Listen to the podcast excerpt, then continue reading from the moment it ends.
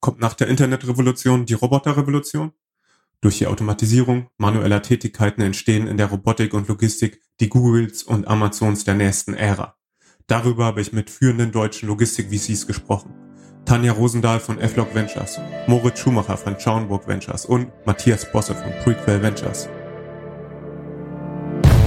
Es ist super wichtig, eine starke Vision zu haben. Und natürlich sind Zukunftsmärkte immer sehr interessant und ihre Produkte und Services, die da reinpassen.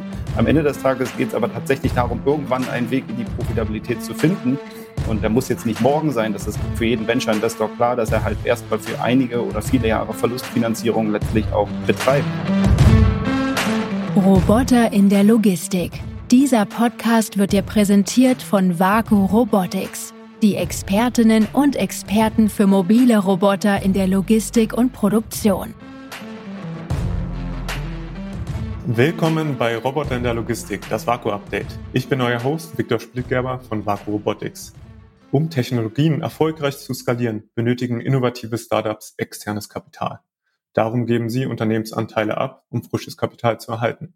In der Fachsprache Venture Capital genannt. In der heutigen Folge möchten wir tiefer in das Thema eintauchen. Dafür habe ich drei Gäste zu einem Venture Capital Roundtable eingeladen. Ich freue mich über Tanja Rosendahl von F-Log Ventures, Moritz Schumacher von Schauenburg Ventures und Matthias Bosse von Prequel Ventures. Hallo zusammen. Hallo Viktor, grüß dich. Hallo Viktor. Hallo. Tanja, du bist Managing Partner bei F-Log Ventures. Bitte stell dich doch mal kurz vor und was ist deine Aufgabe bei F-Log Ventures? Ja, sehr gerne. Vielen Dank erstmal für die Einladung, Victor. Äh, du hast es ja schon gesagt, ich bin Managing Partner bei FLOG Ventures. Wir fokussieren uns als FLOG Ventures auf ähm, VC-Investments im Seed- und Series A-Bereich und konzentrieren uns dabei komplett auf Unternehmen, die, wie es der Podcast schon heißt, irgendwas mit Logistik zu tun haben. Und zwar fokussieren wir uns darauf, weil wir sagen, dass wir in dem Bereich auch einiges in Expertise mit an den Tisch bringen können und äh, Smart Money ist ja ein sehr, ja, sehr beliebtes Stichwort momentan, aber wir leben es tatsächlich und bringen halt im Logistikbereich auch für unsere Startups durch unser Netzwerk und durch die eigene Expertise nochmal zusätzliches äh, Know-how an den Tisch äh, über unsere Investmentsumme hinaus. Sehr gut. Und vielleicht noch, was ist deine Rolle bei Flock Ventures? Genau, ich bin natürlich genau wie alle anderen im, im Fokus und im Team äh, zuständig für den Dealflow.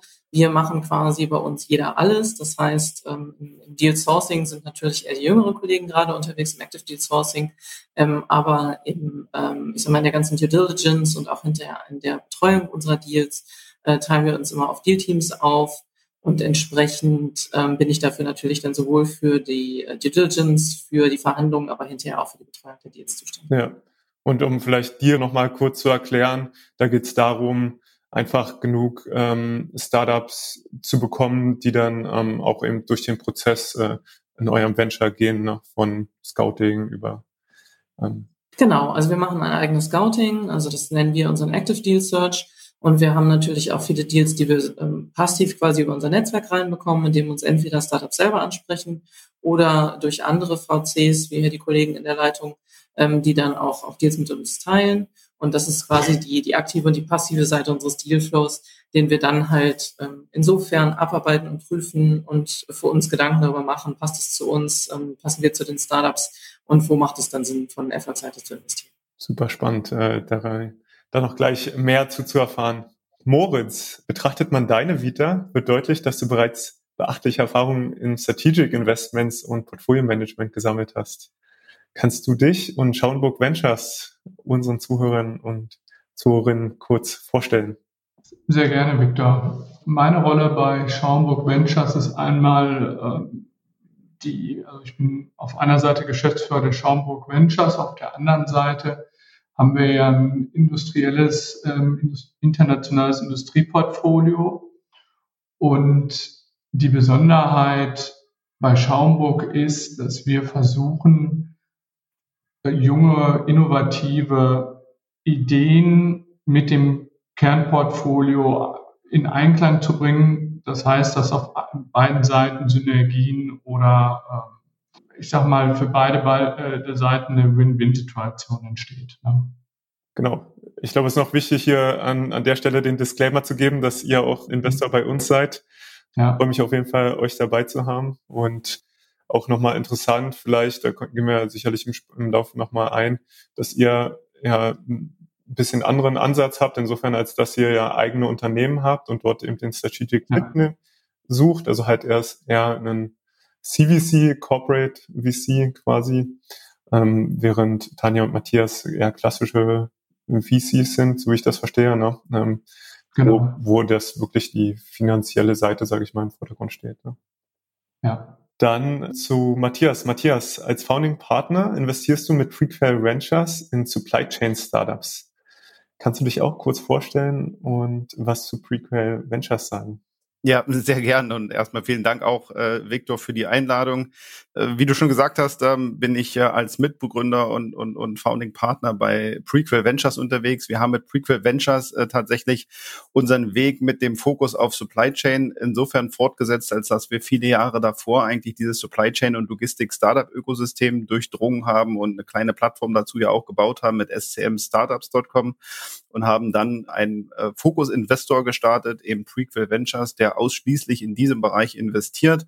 Tanja hat ja gerade schon äh, beschrieben, ähm, wie so ein Fokus-Investor eigentlich dann arbeitet. Wir haben tatsächlich einen Fokus auf Pre-Seed-Investments, also ganz, ganz früh. Wir sind dann mehr oder weniger Teil der ersten ein bis zwei Finanzierungsrunden und versuchen eigentlich genau deshalb ähm, äh, Startups zu finden, die wir mit unserem Netzwerk dann entsprechend unterstützen können, dass wir mit SCM Startups auch aufgebaut haben. Das heißt, wir versuchen wirklich auf den ersten Schritten diesen Startups zu helfen, ihr Produkt in den Markt zu bringen, erste Pilotkunden zu gewinnen, ähm, teilweise auch noch in der, in der Produktentwicklung ein bisschen mitzuhelfen und halt mit erstem Geld sozusagen diese ersten Schritte zu unterstützen, auf der Basis die, ähm, die Startups dann halt versuchen können, ihr, ihr Geschäft zu skalieren.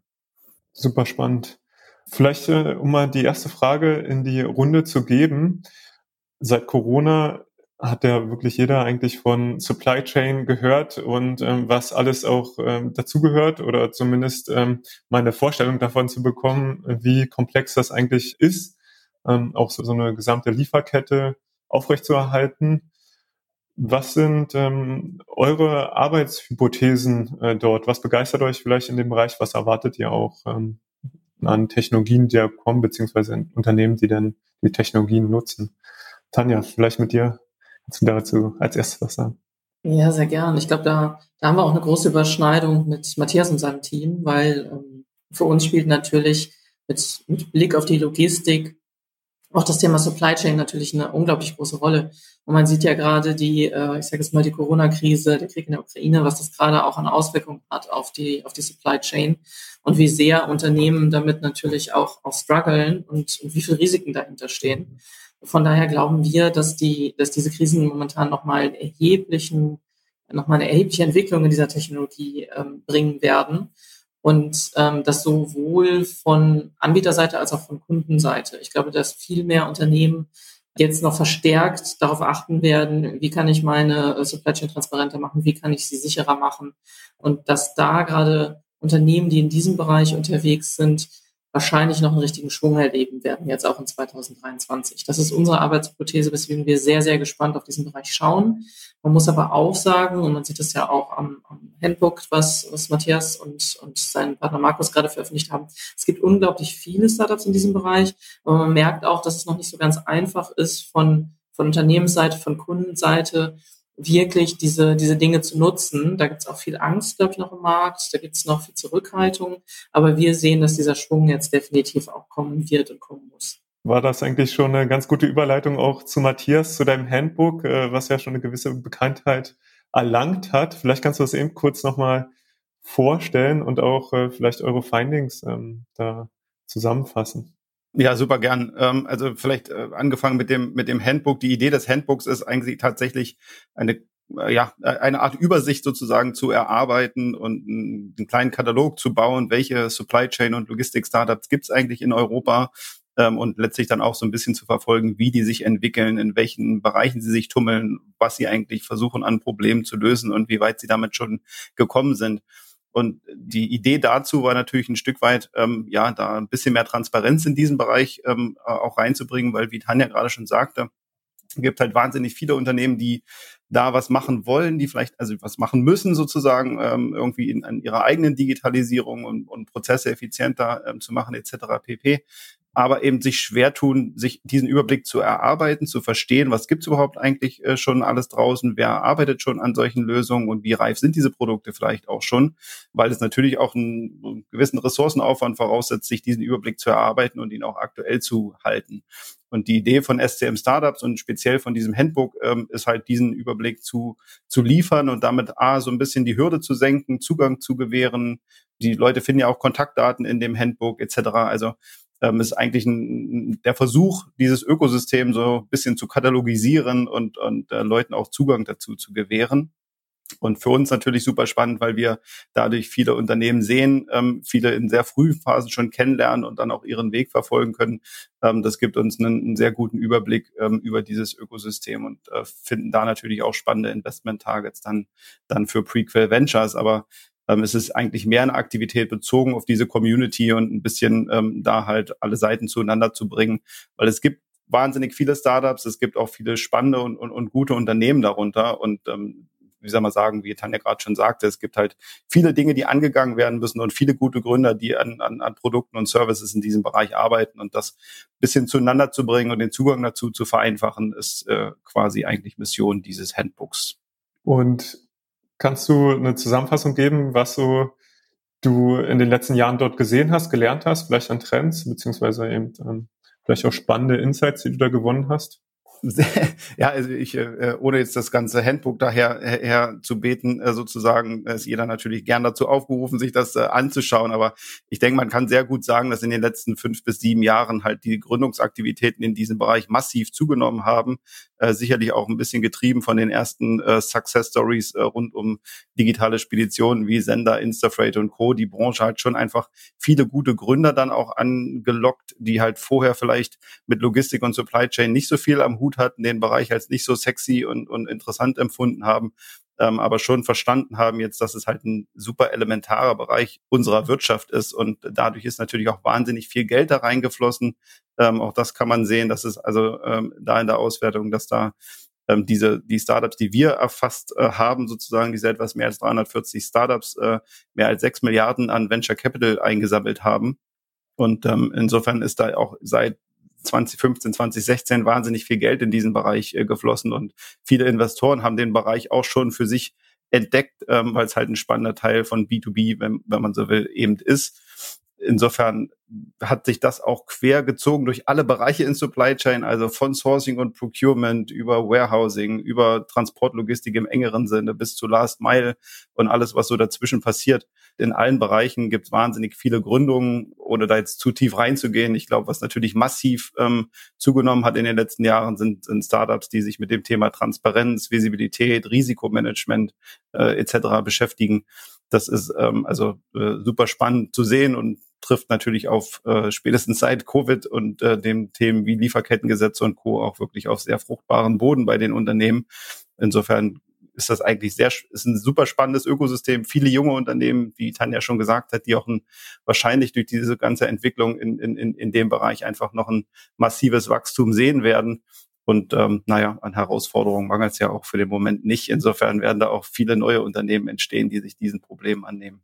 Ja, spannend. Ähm, ich würde auch gern mal Moritz die, die Chance geben, was zu dem Thema zu sagen. Hier finde ich äh, ja insbesondere interessant, dass ihr ja als ähm, CVC auf beiden Seiten des, an beiden Seiten des Tisches sitzt, so gesehen, ja, ähm, zum einen natürlich eben Startups unterstützen, zum anderen eben auch ähm, ja sicherlich, dass ihr mit den ähm, Herausforderungen nach Supply Chain auch selbst konfrontiert seid in den, in den verschiedenen Gruppen. Ja, Na, äh, es ist so ist es auch. Das heißt, wir sind ja getrieben am Ende von den ähm, unterschiedlichen Geschäftsmodellen, die wir international haben.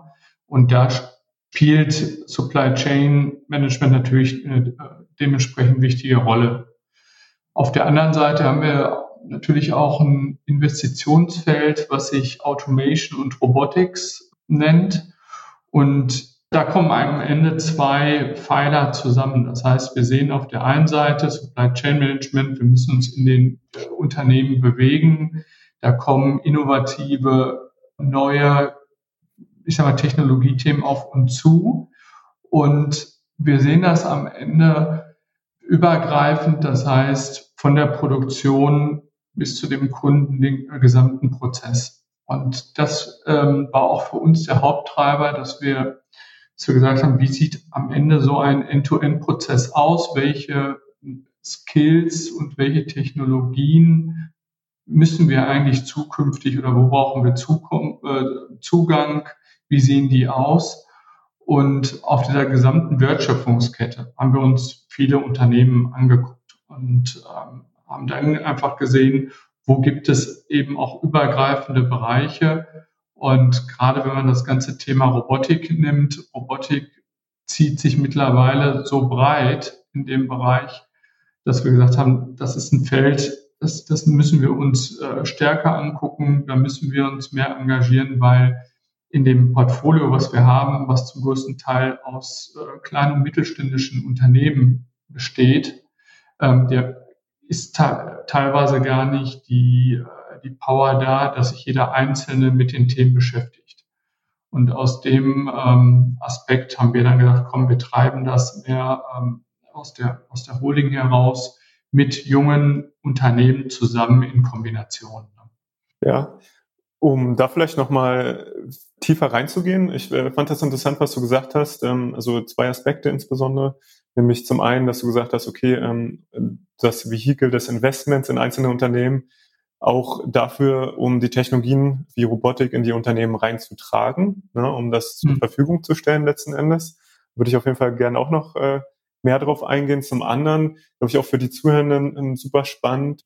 Kannst du paar Sachen rauspicken, wo du sagst, was habt ihr als äh, wichtigste Technologien identifiziert, die eigentlich ein Unternehmen beherrschen muss in der Zukunft? Ähm also wenn wir über die, ich sag mal, über das ganze Feld Robotik sprechen, da gibt es ja unterschiedliche Bausteine. Es gibt ja den Baustein wie mache ich die Planung? Dann habe ich den Baustein, was ist, äh, ich sag mal, die richtige Lösung, um mein Problem zu lösen. Das heißt, wer ist ein Hersteller, wer hat welche, ähm, ich sag mal, wo gibt es welche Technologieunterschiede, bis über nachher, wie sieht am Ende eine Implementierung und auch der Betrieb von, von den Lösungen aus.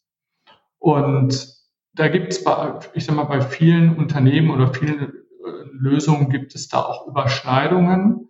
Und wir haben probiert, mit nicht allzu vielen Partnern diese Wertschöpfungskette, ich sag mal, abzubilden. Klar gibt es da hin und wieder auch kleine Überschneidungen, aber dass der Fokus ganz klar bei ein, zwei Investments liegt, so dass wir die jungen oder ich sage jetzt mal die Unternehmen auch nicht überfrachten. Ne? Denn wenn man für jeden Baustein, ich sag mal, einen separaten Lösungsanbieter hat, dann kommen so viele verschiedene Parteien mit ins Spiel, das ist irgendwann nicht mehr händelbar. Und aus dem Grund haben wir uns zum Beispiel für, für ein, zwei Bausteine bei Vaku entschieden und auf der anderen Seite die autonomen Geschichten äh, mit Not. Das waren so die beiden Investments und damit haben wir zum Beispiel es hinbekommen, diese Wertschöpfungskette zum größten Teil abzubilden. Dann gibt es natürlich noch Bereiche wie Quality oder die ganzen Kamera-Vision-Themen on top. Das haben wir nicht mit in den Topf hineingebracht. Sehr interessant halt auch nochmal die Perspektive, dass man sagt, okay, man sucht sich vielleicht einzelne Unternehmen raus, mit denen man da zusammenarbeitet, die vielleicht auch ein gewisses Spektrum anbieten, damit man auch seine Unternehmensgruppen, seine, seine Ansprechpartner die man da hat ähm, im Unternehmen, nicht überfrachtet äh, mit, mit unterschiedlichen Themen. Ne? Ähm, jetzt sind wir schon ein bisschen gekommen von äh, Logtech äh, allgemein hin zu Robotik im Speziellen. Äh, ich würde den Ball gern aufnehmen. Hier passiert ja wahnsinnig viel. Ähm, man kann schon fast von einem Boom sprechen, ähm, insbesondere eher vielleicht noch aktuell in der Frühphase. Aber zunehmend sehen wir ja auch wirklich äh, große Unternehmen, die Milliardenbewertungen haben, die auch sehr äh, erfolgreich in Europa expandieren. Ähm, zu nennen, würde ich mal sagen, im, Warehousing-Bereich Locus Robotics, beziehungsweise auch Geek Plus, die beide ähm, Unicorn-Status haben. Das heißt, äh, eine Unternehmensbewertung von über einer Milliarde. Und beide, die ähm, Picking-Systeme machen, unter anderem aber auch Agilox beispielsweise, die sehr erfolgreich in dem industriellen Bereich eben Gabelstapler anbieten, autonome und ja auch eben äh, erfolgreich schon einen Exit gemacht haben. In dem Zusammenhang würde mich nochmal interessieren, was vielleicht auch eure Hypothesen sind in dem Bereich ähm, Robotics im Speziellen. Ähm, Tanja, vielleicht ähm, kannst du damit starten. Ähm, wir sind da immer im sehr engen Austausch auch mit unserem Investor. Unser Investor ist ja die, die Fige Logistik, ein großer Intralogistiker in Deutschland. Und äh, natürlich sprechen wir da auch viel mit den Kollegen, die da im Engineering unterwegs sind. Und was wir so aus dem Markt mitbekommen, ist natürlich ein, ähm, das, das Thema, es gibt wenig, ähm, wenig Fachkräfte in Deutschland, das wird auch noch schlimmer werden, wird sich verstärken. Das heißt, der Trend, da Themen zu automatisieren, wird halt auch sehr, sehr viel größer. Gleichzeitig merken wir aber auch, dass sich natürlich gerade Dienstleister schwer tun, sehr hohe Investitionen in Robotik und Automatisation zu geben, weil sie natürlich immer davon abhängig sind, dass sie natürlich auch ihre, ihre Kunden dazu brauchen, die, ähm, die letzten Endes auch über die Kundenverträge dann diese Investitionen mittragen. Das ist natürlich ein, ein Spannungsfeld. Das ist wahrscheinlich anders, als wenn, und da bin ich vielleicht bei, bei Moritz, wenn ein Unternehmen selber die Automation für ihre eigenen Prozesse einsetzt. Ich glaube, das ist nochmal ein bisschen was anderes, als das, das bei Dienstleistern der Fall ist. Das muss man, glaube ich, nochmal getrennt sehen. Wir aus VC-Sicht finden das Thema ähm, sehr, sehr spannend, schauen aber sehr genau darauf, sehen wir mehr Cases, die sehr stark im Hardware-Bereich unterwegs sind oder sehen wir mehr Cases, die im Software-Bereich unterwegs sind. Das liegt daran, dass wir natürlich als ähm, VC, auch wenn wir ein Corporate als Investor im Hintergrund haben, aber ja exit-driven sind und immer sehr schauen müssen, wie viel Kapital braucht man eigentlich, um solche Geschäftsmodelle weiterzuführen? Wie groß ist, kann man selber auch Geld reingeben als Fonds, gerade wenn man in der Frühphase unterwegs ist? Von daher fokussieren wir uns in der Regel eher auf mehr logistikgetriebene Themen, äh, was dann unsere Investmenthypothese ist, weil die natürlich in der, äh, in dem Status nicht so asset-heavy sind und ein Investment aus unserer Sicht dann auch für uns jetzt in unserer Investmentperspektive mehr Sinn macht, weil es ein bisschen weniger kapitalintensiv ist weil wahrscheinlich auch die Time to Exit ein bisschen kürzer ist. Das ist aber letzten Endes eine Investmenthypothese, die wir als aus unserer Sicht als Fonds, als VC-Fonds in diesem, in diesem Status, in diesem Investment Scope sehen. Es gibt natürlich auch, äh, auch Investoren im Markt, die auch, auch in Hardware investieren. Das sind oft dann natürlich größere Fonds, die dann auch ein bisschen ein bisschen mehr Geld in diese ganzen Themen reingeben können, die dann auch ja die von dir gerade genannten investiert haben. Von daher ist der Blick, glaube ich, aus dem, aus dem Venture-Bereich sehr, sehr unterschiedlich auf, auf die Robotik-Thematiken. Und ich glaube, das muss man immer ein bisschen im Kopf haben. Dadurch, dass wir ja sehr stark von unserer Exit und von unserer Investmentperspektive als VCs gucken, muss man halt immer schauen, welcher Investor passt denn überhaupt zu mir, ähm, jetzt mal aus, aus Startup-Sicht gesehen. Und äh, von daher glaube ich sehr, sehr zweigeteilt. Mein persönlicher Blick auf die Robotik, sehr, sehr spannendes Thema. Ich glaube, dass da sehr, sehr viel passieren wird. Ich glaube nichtsdestotrotz, dass das Thema Investment in Hardware immer noch bei vielen Unternehmen auch mit, mit Vorsicht gesehen wird und aus VC-Perspektive ähnlich gelagert. Deswegen für uns eher Software-Fokus, aber es gibt auch genug Investoren am Markt, die auch hardwarelastige ähm, Startups im Robotikbereich finanzieren. Wir wären da jetzt zurückhaltend tatsächlich. Matthias? Vielleicht äh, deine.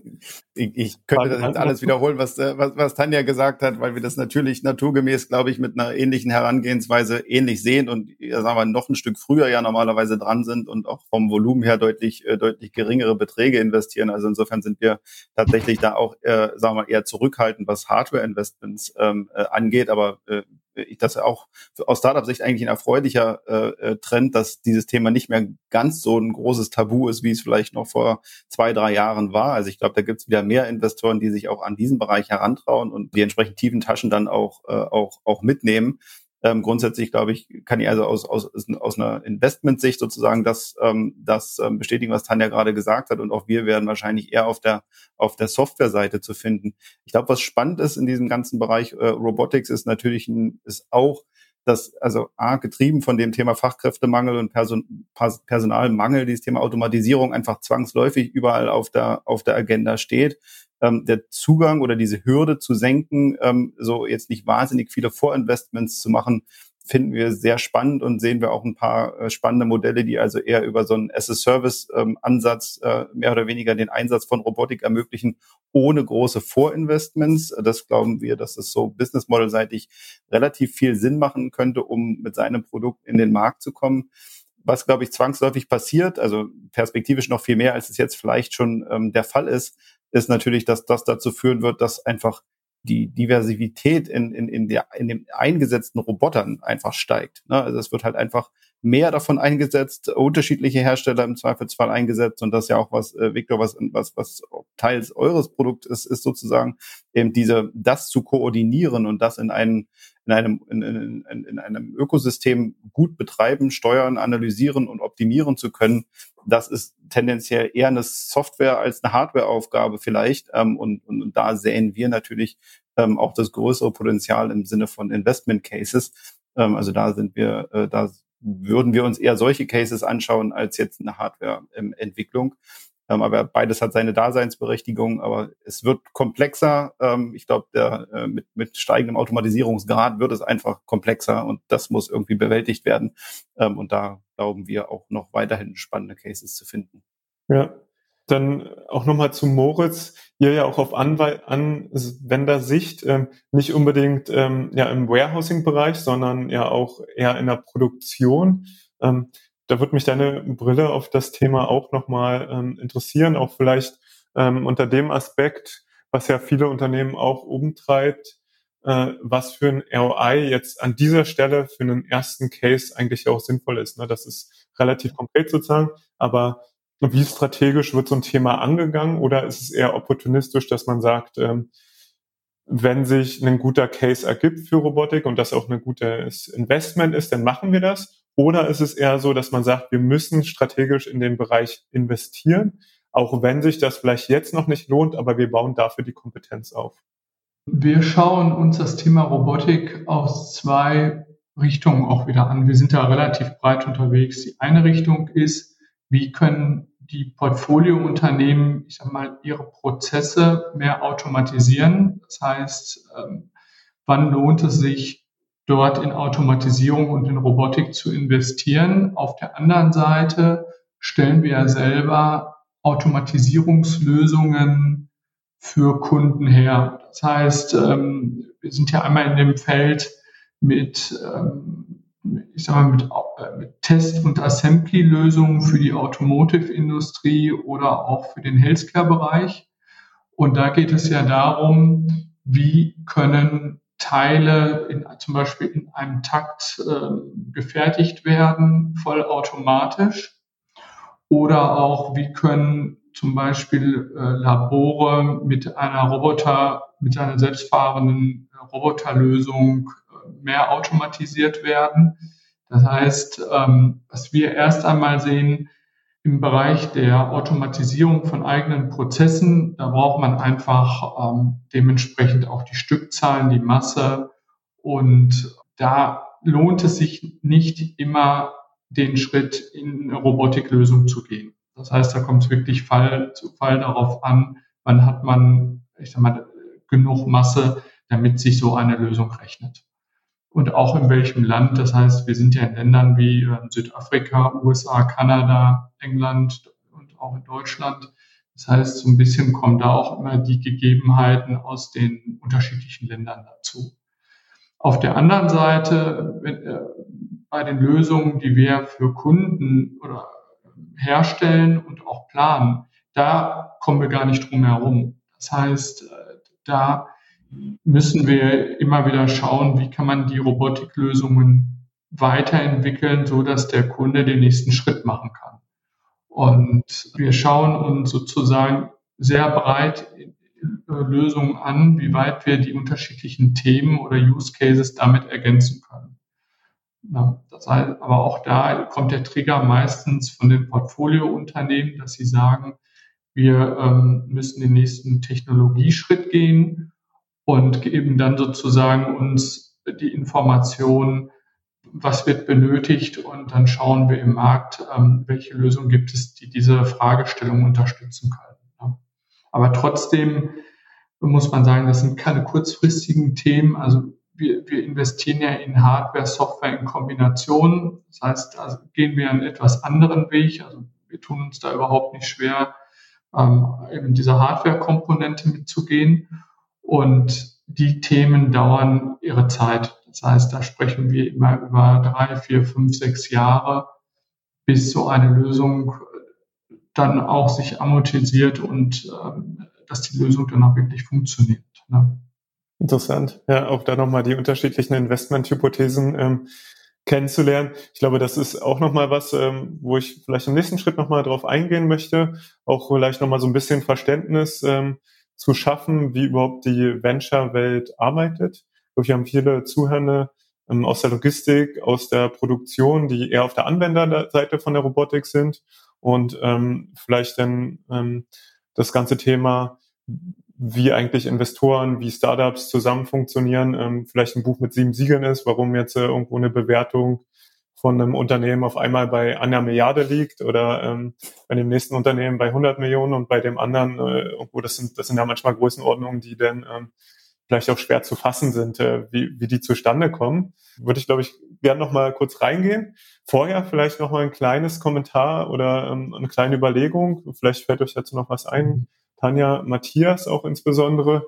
Ihr hattet nämlich gesagt, ähm, ihr seht das Thema Hardware kritisch. Ähm, das ist verständlich, weil das natürlich längere ähm, Entwicklungszyklen hat ne, und auch schwerer zu verbessern ist. Das Interessante an Software ist ja immer, dass man das ähm, relativ schnell auch entwickeln kann und vor allem auch verbessern kann. Ne? Ähm, während wenn man irgendwo eine Version, Hardware-Version 1.0 hat, dann kann man die jetzt nicht ohne weiteres auf Version 2.0 äh, upgraden, ähm, sondern muss dann hinfahren, muss das alles auseinanderbauen. Ne? Ich habe ja auch ein Startup gehabt, wo wir Hardware gemacht haben.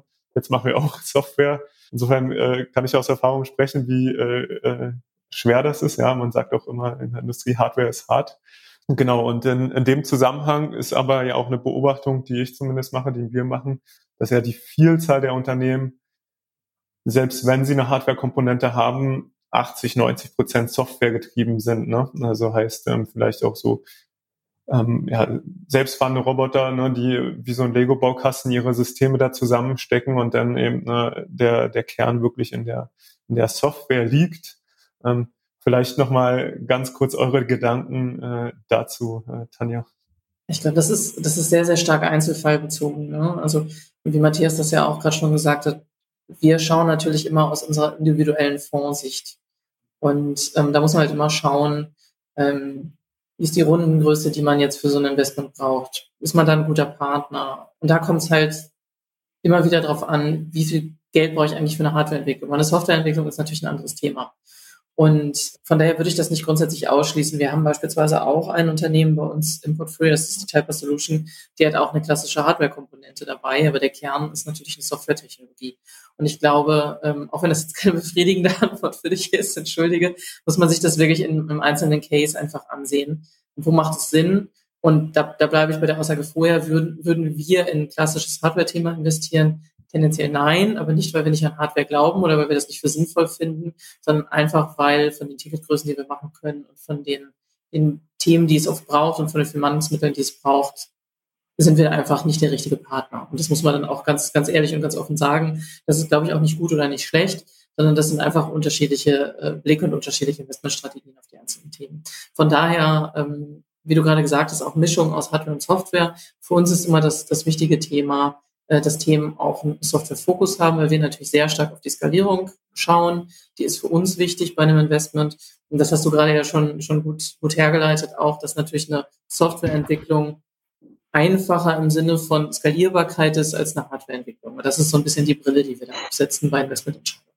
Ja, also auch hier kann Matthias, ich kann ich nicht kann ich da nicht viel äh, kann ich da nicht viel mehr dazu äh, dazu beitragen, glaube ich. Ne? Ich glaube vielleicht ähm, trotzdem zu beiden Aspekten noch ein, ein, der Versuch eines kleinen Zusatzes. Ähm, also es geht ja tatsächlich ähm, investmentseitig dann nicht nur um Entwicklungsfragen und die Hardwareentwicklung, sondern es geht am Ende natürlich auch um die Frage, wie kommt man mit diesem Produkt in den Markt und wie kann man dann sozusagen sein Geschäft auch in Umsatz und Ertrag entsprechend skalieren. Und da hat man natürlich im Hardwarebereich nicht nur die Herausforderung, dass die Entwicklungszyklen in der Regel länger sind und halt irgendwie mehr Kapital brauchen, sondern auch die Skalierung des Geschäftes dann mit ganz anderen Herausforderungen und Fragen einhergehen als jetzt bei einer Software-Company. Ne, also da muss eine Produktion aufgebaut werden, da müssen dafür entsprechende Partner gefunden werden oder man macht selbst selbst. Ähm, und natürlich hat man auch direkt dann äh, immer wieder die Frage der Vorfinanzierung ähm, für, für die eigenen Produkte ähm, kapitalseitig zu berücksichtigen. Ne? Dann das äh, äh, Stichwort Working Capital, man muss es ja erstmal produzieren, bevor man es irgendjemandem verkaufen kann. und äh, demzufolge, äh, wie soll man sagen, es trägt das auch zur äh, Kapitalintensität sozusagen bei. Wenn man dann erfolgreich ist, dann ähm, merkt man das nicht ganz sofort in der Liquidität, sondern im Gegenteil, da hat man erstmal die große Herausforderung, wie kann man diesen den, den großen Run an, an, an Aufträgen dann äh, finanzierungsseitig irgendwie bewältigen. Ne? Klar wird das dann irgendwann, kann man das über andere Finanzierungsformen als, als Eigenkapital irgendwie abdecken, aber äh, gerade in den ersten Jahren ist es halt trotzdem eine, eine, große Herausforderung, auch für die Gründer eine große Herausforderung, weil es einfach nochmal eine ganz andere Kompetenz ist, die man braucht, um eine, äh, um eine irgendwie effiziente und skalierbare Produktion von Hardware-Bestandteilen aufzubauen. Ähm, also insofern ist das einfach ein komplexeres Geschäftsmodell und wie Tanja schon gesagt hat, ist natürlich die Softwarekompetenz oder Softwareproduktion halt irgendwie einfacher skalierbar und viele Gründer, die halt sich in diesem Bereich vorwagen, kommen halt natürlich auch eher mit so einer, äh, sagen wir mal, sehr digitalen Denke und einer Software-Affinität, weniger mit einer Hardware, ähm, mit einer Hardware-Affinität und einer langjährigen Erfahrung in der Produktion ähm, ähm, in, in diesem Bereich.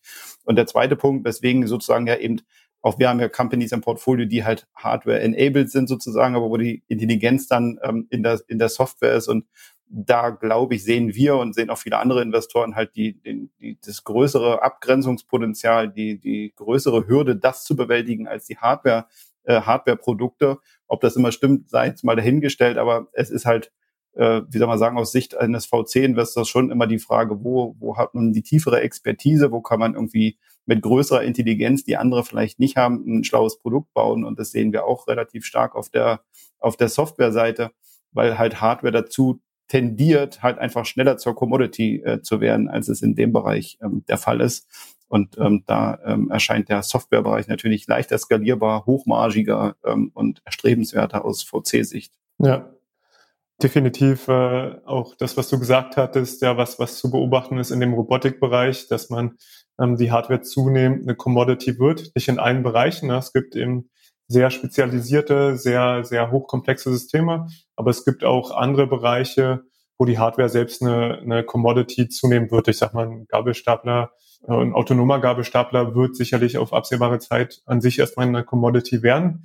Es gibt aber Abgrenzungsmerkmale sicherlich weiterhin. Das machen manche besser, andere weniger gut. Aber wir sehen ja mit Lots of Bots beispielsweise eben den Trend, ne, dass die Anzahl der Unternehmen, die dort reingeht, die dort Lösungen anbietet, ja regelrecht explosionsartig steigt, ne? womit natürlich das, was du auch gesagt hattest, Matthias, dieser Bedarf äh, daran steigt, die unterschiedlichen Lösungen dann auch zu orchestrieren, was wir irgendwie mit VakuSense angetreten sind. Ich wollte jetzt eben nochmal die Abschlussrunde nutzen, um das Thema anzuschneiden, auch vielleicht mal in ein paar Sätzen verständlich zu machen, wie diese Bewertungen zustande kommen. Ne? Äh, vielleicht auch nochmal aus, aus eurer Sicht, wie ihr das äh, quasi, wenn, wenn ihr jetzt gefragt werdet, wie kann das denn sein, dass jetzt ein, ein Locus Robotics jetzt eine Milliardenbewertung hat oder so, ne? Ähm, wir mit Vaku, wir gehen ja auch gerade ähm, schon mit großen Schritten auf unsere CSA äh, hinzu, wo sich Unternehmen äh, oder auch äh, Partner dann schon wundern, okay, wie, wie kann das zustande kommen, dass das so schnell geht, so ein Unternehmen so zu äh, wachsen zu lassen? Wie würdet ihr das einfach verständlich auch erklären? Ja. Tanja, ich würde gerne wieder mit dir anfangen. Hast du, Victor, auch nach, auch nach über 15 Jahren Venture Capital erklärt mir das auch noch nicht alles. ja, das ist das andere noch. Nein, also Scherz beiseite. Das ist natürlich ein, ein Thema, was, was natürlich für viele, die vielleicht auch nicht täglich damit zu tun haben, auch schwer greifbar ist. Und das kann ich, das kann ich auch sehr, sehr gut nachvollziehen. Das ist ja kein, kein klassisches Rechenmodell. Gerade in der Frühphase und im Venture Capital kann man ja nicht irgendwo äh, Zahlen dahinter legen und, und baut ein Rechenmodell auf und hat dann eine Bewertung, sondern da fließt natürlich auch viel ein, viel in Richtung, wie sehen die Investoren das Potenzial? Welche Verträge gibt es vielleicht schon? Welche Pilotprojekte gibt es vielleicht schon? Wie ist der, die Sicht von Investoren auf das Exit-Potenzial dieses einzelnen Cases? Also an wen kann ich das später irgendwann mal verkaufen und was glaube ich, was ich da rauskriegen kann? Wer braucht sowas, wer braucht sowas nicht? Und das sind viele, viele Dinge, die natürlich eher emotional sind und eher auch irgendwo eine Fantasie abdecken, als dass sie wirklich in dem Augenblick schon durch Zahlen belegbar sind. Und ich glaube, das macht es einfach so schwer nachzuvollziehen, wie Bewertungen gerade im Venture Capital zustande kommen. Ich glaube, was wir die letzten Jahre gesehen haben, ist, dass ein sehr großer Hype war in den Bewertungen, ähm, der jetzt gerade wieder, wieder sich ein bisschen normalisiert. Ich weiß, dass viele, gerade die jüngeren Kollegen, von einer Krise in der VC-Branche sprechen. Ich würde das momentan eher als eine Normalisierung sehen. Ähm, die letzten fünf Jahre waren einfach auch nicht mehr normal, was dann Bewertung bezahlt wurde. Und wir sind bewusst viele Themen nicht mitgegangen, weil wir einfach nicht gesehen haben, dass diese Bewertung gerechtfertigt war. Aber das ist natürlich auch immer ein einzelnes Empfinden des jeweiligen Investors, was er sich dann auch als Exit-Rendite nach hinten raus von dem jeweiligen Case verspricht. Auch das ist wieder, ich weiß, mir schon wieder schmunzeln, jetzt keine Antwort, die jedem jetzt dabei hilft, aber vielleicht gibt es ein bisschen mehr Verständnis dafür, dass es, dass da keine Rechenmodelle hinterliegen. Es ist viel Glaube, viel Fantasie, viel, ich würde sagen, Expectation, aber in die Zukunft gerichtet und auf den Exit-Fall gerichtet. Und das macht halt viel die Bewertung aus. Und das hat in den letzten Jahren natürlich gerade den jungen Unternehmen die Chance gegeben, eher höhere Bewertungen zu machen. Und wenn es dann darum geht, dass man wirklich halt auch zeigen muss, dass Dinge funktionieren, dass man Kunden einwirbt, dass es eine Rentabilität braucht, dann wird es natürlich ganz, ganz spannend, weil dann natürlich die Fantasie so ein bisschen zu Lasten der Realität dann wieder verschwindet. Und ich glaube, dieses Ungleichgewicht, was wir in den letzten Jahren oft gesehen haben, das gleicht sich jetzt gerade wieder ein wenig aus. Die VCs sind vorsichtiger geworden. Viele VCs gehen mehr wieder auf äh, Profitabilität anstatt auf Wachstum, was sehr, sehr stark gepusht wurde die letzten Jahre. Und damit werden auch die Bewertungen wieder zurückgehen. Aber wenn du mich jetzt fragst, kann man, kann man jemandem sagen, das Startup X hat jetzt eine Bewertung von einer Milliarde und das ist aus den drei Punkten gerechtfertigt und das hat das andere, das, das Y hat nur 500 Millionen und das ist daraus gerechtfertigt. Das, das kann man nicht. Das liegt viel an den Investoren, das liegt viel an der Marktnachfrage, das liegt viel an der Erwartungshaltung der Investoren. Diese Komponenten gehen einfach bei Erwartungsvorstellungen auch mit ein. Ja, also die Frage Reihenfolge, ich kann auch hier wieder tatsächlich, glaube ich, nur, nur ergänzen, weil Tanja jetzt ja in, in viele, viele Bereiche, glaube ich, schon, schon ähm, äh, dargelegt hat und wir es, äh, glaube ich, oder ich das äh, genauso sehen würde. Vielleicht noch zwei, drei Aspekte. Ich habe tatsächlich, bevor ich in das ganze Startup- und äh, Venture-Ökosystem gekommen bin, ähm, einige Jahre in, im, im Bereich der Transaktionsberatung verbracht, wo es um Transaktionen stabilerer Unternehmen ging, wo es viel um Unternehmensbewertung ging, ähm, wo natürlich dann klassische Verfahren wie Discounted Cashflow und, und, und, und Co. Ähm, zum, zum Einsatz gekommen sind. Und das ist natürlich eine Welt, in, die man in Venture nur sehr eingeschränkt, ähm, in Anführungszeichen, ähm, gebrauchen kann, weil man in der Regel auf Unternehmen trifft, die eben diese Historien nicht haben, die nicht diese Belastbarkeit in, in, in Planung und Forecasts haben, sondern wo es eben tatsächlich viel und das gilt ja auch für die klassische Unternehmensbewertung, 80 äh, Prozent des Wertes liegen immer irgendwo in der Zukunft sozusagen, in, in, in der Vorausplanung für die nächsten Jahre und Jahrzehnte. Ähm, und, und, und da, das ist natürlich umso richtiger in, in, in Venture, weil wir natürlich in einer Phase in der Regel investieren, in der es ähm, in der vieles noch auf Annahmen und auf Fantasie beruht, wie kann sich dieses Unternehmen entwickeln. Nichtsdestotrotz, ich glaube, das ist auch ein Stück weit ja jetzt das, was wir aktuell sehen und was Tanja gerade zu Recht gesagt hatte, ne? der, der, der, der Fokus wieder mehr hin zu der Frage, wie kann daraus ein profitables Geschäft werden. Die Grundsätze der Ökonomie haben sich trotzdem nicht verändert. Am Ende des Tages investieren Investoren, weil sie glauben, dass dieses Unternehmen irgendwann mal ein gutes Geschäft entweder selber wird oder mit seiner Technologie jemanden anderen dazu in die Lage versetzt, sein Unternehmen profitabler oder profitabel zu gestalten. Also am Ende ist es schon das ökonomische Potenzial, was bewertet wird. Natürlich in einer super frühen Phase, basierend auf sehr vielen Annahmen, aber schon mit der Grundthese einer, eines potenziell profitablen Unternehmens. Und dann ist nur die Frage, wann und wann wird es profitabel? Wie groß muss es werden, damit es profitabel wird? Und wie profitabel wird es dann? Und die Unternehmensbewertung, die dann ein VC bereit ist zu bezahlen, ähm, speist sich dann aus vielen Faktoren und Tanja hatte schon viele, ähm, viele an, an, angerissen. Ne? Also wie belastbar sind diese Annahmen? Wie zeitnah werden die wohl eintreffen? Wie viel Wettbewerb gibt es um diesen Deal am Ende des Tages auch? Ne? Also wie, wie groß findet man das Potenzial und wie weit ist man eigentlich letztlich bereit, einen Vorgriff auf zukünftigen Wert zu machen? Ne? Und äh, wenn ich mit ganz viel Fantasie dabei bin, zu sagen, das wird in fünf, sechs, sieben Jahren wird das ein, ein Riesenbusiness sozusagen und ich bin heute im Vorgriff darauf schon bereit, eine exorbitante Bewertung zu bezahlen. Gut für den Gründer, riskant für den VC, ja. Und dieses äh, Risiko, diese Risikobereitschaft ist einfach wieder etwas normaler geworden, würde ich sagen, ja, kleiner geworden und, und, und es wird wieder mehr Substanz und mehr, mehr Beweis für diese Annahmen und, und Belastbarkeit dieser Thesen letztlich erwartet, sodass die Bewertungen wieder auf ein, und ich würde auch eher sagen, auf ein normaleres Maß äh, zurückkommen, als, als dass wir jetzt von Krise ähm, sprechen müssen. Und Das ist sicherlich auch ein Stück weit gesund, weil es natürlich auch wieder den Gründern bewusst macht, es ist super wichtig, eine starke Vision zu haben. Und natürlich sind Zukunftsmärkte immer sehr interessant und ihre Produkte und Services, die da reinpassen. Am Ende des Tages geht es aber tatsächlich darum, irgendwann einen Weg in die Profitabilität zu finden. Und der muss jetzt nicht morgen sein. Das ist für jeden Venture-Investor klar, dass er halt erstmal für einige oder viele Jahre Verlustfinanzierung letztlich auch betreibt. Ähm, aber äh, der Weg muss erkennbar sein und der Anspruch darauf, sozusagen ein profitables Unternehmen zu bauen, der muss, ähm, der muss da sein. Und da äh, ist sozusagen dieses Back to Normal auch gesund in der Hinsicht, dass es den Gründern dann auch wieder bewusst her wird, dass das ein wichtiger Aspekt ist.